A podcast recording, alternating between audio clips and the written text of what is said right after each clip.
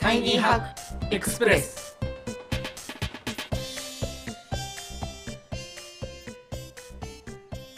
こんにちは。ライハッカー日本版編集長の松葉です。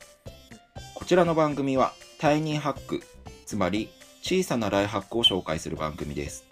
ライハッカー日本版の記事から行きや帰りの電車で聞きたくなるちょっと生活が楽しくなるライハックを音声版としてお送りします。今回一緒にタイニーハックを紹介してくれるのはこの方です。こんにちは。ライハッカー日本版副編集長の丸山と申します。よろしくお願いいたします。よろしくお願いします。あの、僕たちもう何ヶ月リモートワークやってますかね？3ヶ月以上やってますかね。そうですよね。まあ、こうやってね、こう、コロナ禍と言われる状況で皆さん多分、ね、聞いていただいてる方も多分リモートワークしてるよとか、まあ、より頻度が増えたよみたいな人も多いかなと思うんですが、まあ、ライハッカーは編集部自体が結構、そもそもリモートワークをかなり昔からトライアルしてたっていうのはありますよね。去年の夏とかも、実は僕たち会社のちゃんと承認を得た上で、週に1回リモートワークしようみたいなことをやったりとかしてたんですよね。あの、東京都が、えっと、リモートワークを推進する。まあ、こんな状況になりましたけど、オリンピックが、こう、行われる前に、東京に通勤する人が減るようにみたいなところがあったんで、僕らもまあ、その時期に合わせてリモートワークの実験をしたりとかっていうことをやって、それを記事にしたりっていうことをしてました。で、まあ今こんな感じになっているので、よりこう、あの、ライハッカーとしてもリモートワークに関する、その、えっと、やり方の記事とか、あとはまあ、家でどうやって充実する時間を過ごすかみたいなことを、テーマに記事を作ったりみたいなことをしてたんですけど、まあ改めて今日紹介するタイニーハックもそういう、まさに本丸的なところですよね。はい。本日紹介するのは、あの、ライハッカーの中でこう、伝え方のプロである、トークコンサルタントの沖本瑠璃子さんという方が連載コラムを毎月書いてくださってるんですけれども、その中からウェブ会議のスムーズな進め方と注意点についてを紹介できればなと思っております。うん、うん、うん。いや、これ本当みんな困ってるというか、ウェブ会議で基本完結させなきゃいけないというふうになると、いろんなところで多分問題が起きてるんだろうなと思うんで、その伝え方のプロである木本さんからね、こう、基本の基本をね、ちゃんと教えてくれる記事になってますよね。そうですね。やっぱりあの、どうしてもリモートを突然しなきゃいけなくなった方たちっていうのが今回いたと思うんですけど、そういう人たちが本当試行錯誤しながら、オンライン会議ってそもそも何使ってやるのみたいなところから入ってる方もすごく多いと思うんですけど、そんな方たちにもこう役に立つようなうん、独断と偏見で進めないみたいな形の、ちゃんとみんなに伝わるリモート会議ってどうやるんだっけっていうのを提案してくださってます。うん、うん、うん。では、実際にちょっとその記事の内容に沿ってちょっとご紹介していきたいなと思うんですけど、まず、記事はあれですよね、そのオンライン会議、ウェブ会議のメリット、デメリットみたいなところからちゃんとあの紹介してくれてると思うんですけど、そのあたり、こうメリット、デメリットってどういう風に紹介してくれてますかね？まあ、メリットとしては、一番やっぱり大きいのは、時間と労力と運営費、あの、移動したりするのにお金がかかったりもするので、そこの、がは、無駄が省けるっていうのが一番大きなメリットですね。うんまあ、あとは、今の時期だと、やっぱりウイルス感染を防げる可能性があるというところが大きいですね。あとは、やはり、いつでもどこでも、どこからでも参加できるっていうのが、すごくメリットで、例えばスマホが1台あれば、ウェブ会議は入れたりもするので、フラット、ちょっとだけ会議をしたいって時にもできるっていうのがメリットですね。まあ、メリットがやっぱりすごく多く見られがちなんですけど、それに対してやっぱりデメリットもあるよねっていう話をちゃんとしてくださっていて、デメリットとしてはやっぱり気軽に開催できるから頻発してしまうっていうところ。ちょっといいですか？ありますよね。うん、これはあるあるかもしれないですね。多分松葉さんなんかちょっといいですかって言って1日30分とかを何回も取られてしまうっていう現象が起きてると思うんですけど、やっうん、うんぱりそこまがあそうですね。ね、家にいるから入れるだろうっていうのが大きいのかなと思うんですけど、まあ、そこがデメリットでもあるなっていうところです。あとは、あの、ご自宅だったり、その環境によって、ネット環境によってやっぱり繋がらなかったり、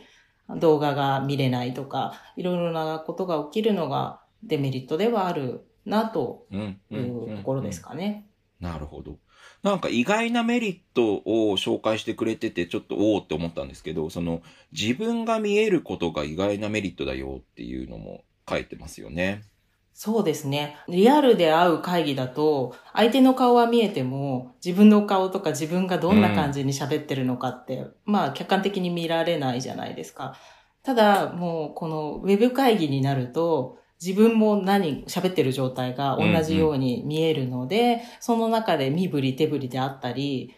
自分が話してることはもちろんですけど、相手が話してる時にすごい部長ずらして聞いてたりとか、なんか全然つまんなそうみたいな状態を見せてしまっていたのかっていう気づきにはなるなと思ってますね。うん。いや、本当どう見えてんのか初めて分かったって人も多分いるかもしれないですよね。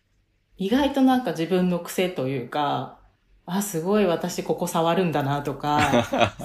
そういうのが、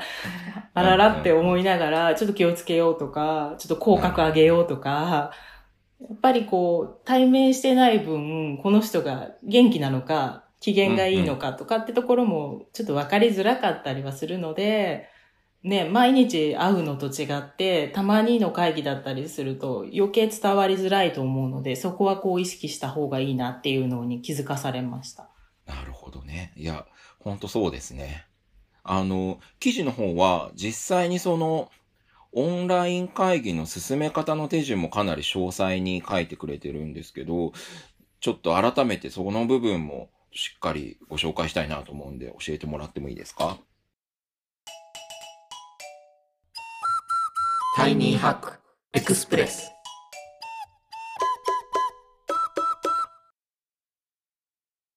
やはり先ほど言いましたが、頻発してしまうってところで、よりこう、本当だったら目標と目的みたいなものをちゃんと明確にして何のためにやるのかっていうことがまず一番重要になります。それがないで、なんとなく繋いで話をして時間を使ってしまうっていうのが一番リモート化で結構デメリットになるなと思うので、そこを目的と目標だったりを明確にするっていうのは重要かなと思っています。あと、もう一つは、ネット環境がっていうところがあるので、事前にこう接続テストを実施しようっていう。最初に、まあ、10分ぐらい前に誰かが入って、ちゃんと温泉環境が整ってるかっていうのをちゃんとした上で実施するっていうことができるといいねと書いてありました。うんうんあとは、あの、そうですよね。これ、接続テストしてないで、始まってみてなんか、10分15分ぐらい、ずっとなんか誰かが来るの待ってるみたいなのありますもんね。そうなんですよね。そういうの減らしたいですよね。そう、何さんが来ないけどどうなってんの？って言って他のチャットとかで連絡取ってみたりとかね、そういうことは結構しがちなので、実際、うんうんうんうん時間もね、正しい時間に始めるってことももちろん重要だと思うんですけど、あとは、普通の会議だと、こう、誰が喋ってるかっていうのが明確なんですけれども、それがやっぱりオンラインだと、一堂にこう画面に出てても誰が喋り出したのかが一瞬わかりづらい時があるので、司会進行をちゃんと用意して会議を進めるのが重要だということです。うん、うん、うん、うん。あとは時間管理ですかね。あの、ついつい喋りすぎて長くなってしまったりするので、また司会進行とは別にこうタイムキーパーを指名して、あと何分ですとか一人何分ですっていうところで展開していくと、無駄なく効率的に会議が進むようです。なんか結構そのあたりは、もしかしたら今まであったそのリアルを、あの、オフラインの会議でも絶対必要なんだけど、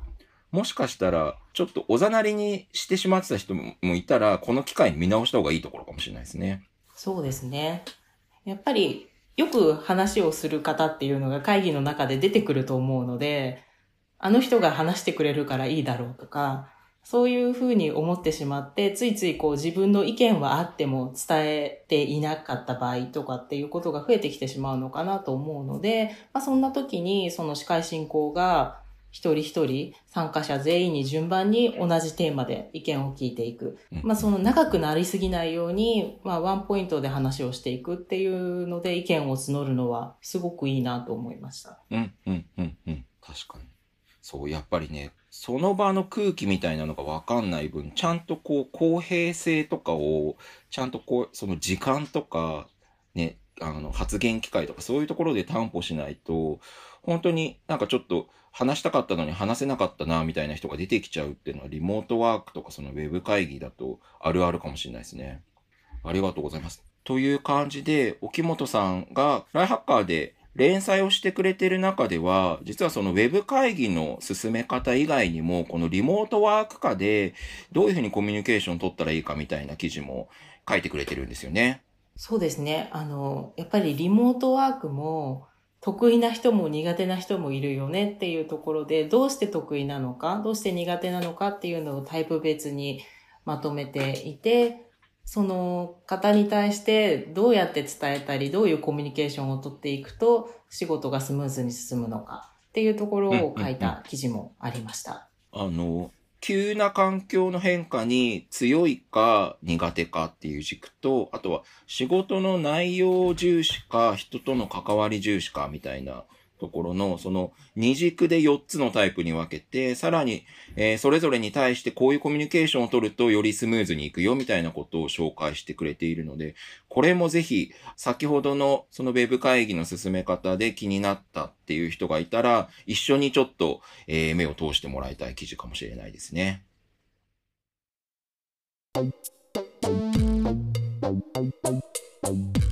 第二ハクエクスプレス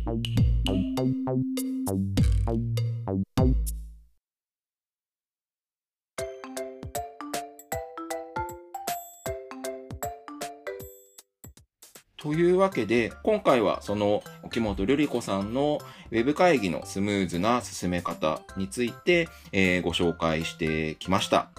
次回もウェブ会議にまつわるハックを紹介したいと思います。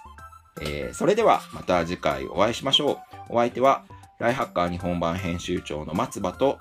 副編集長の丸山でした。